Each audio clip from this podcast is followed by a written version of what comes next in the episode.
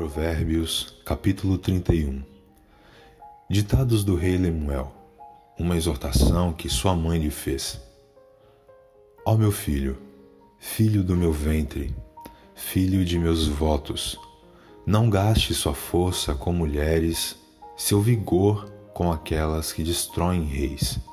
Não convém aos reis, ó Lemuel, não convém aos reis beber vinho, não convém aos governantes desejar bebida fermentada, para não suceder que bebam e se esqueçam do que a lei determina, e deixem de fazer justiça aos oprimidos.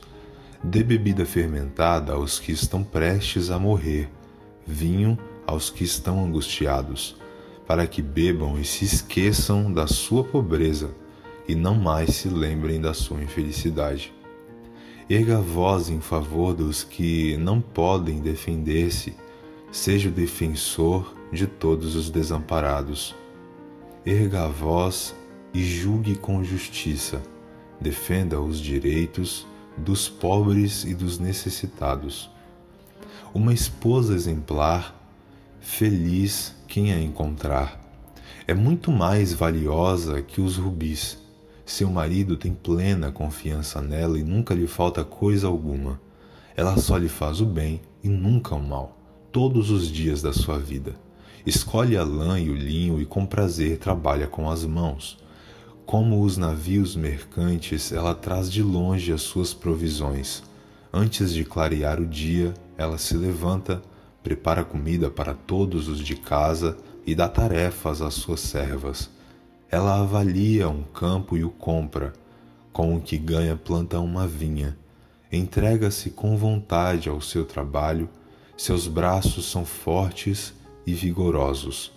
Administra bem o seu comércio lucrativo e a sua lâmpada fica acesa durante a noite.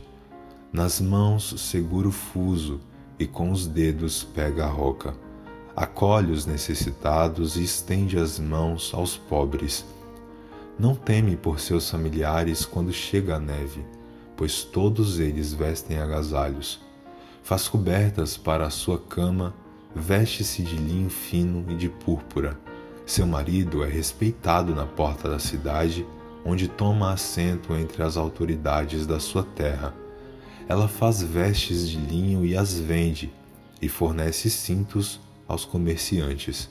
Reveste-se de força e dignidade sorri diante do futuro, fala com sabedoria e ensina com amor, cuida dos negócios de sua casa e não dá lugar à preguiça. Seus filhos se levantam e a elogiam, seu marido também a elogia, dizendo: Muitas mulheres são exemplares, mas você a todas supera. A beleza é enganosa e a formosura é passageira, mas a mulher que teme o Senhor será elogiada.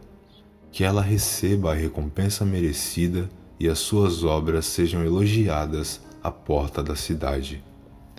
Provérbios, capítulo 31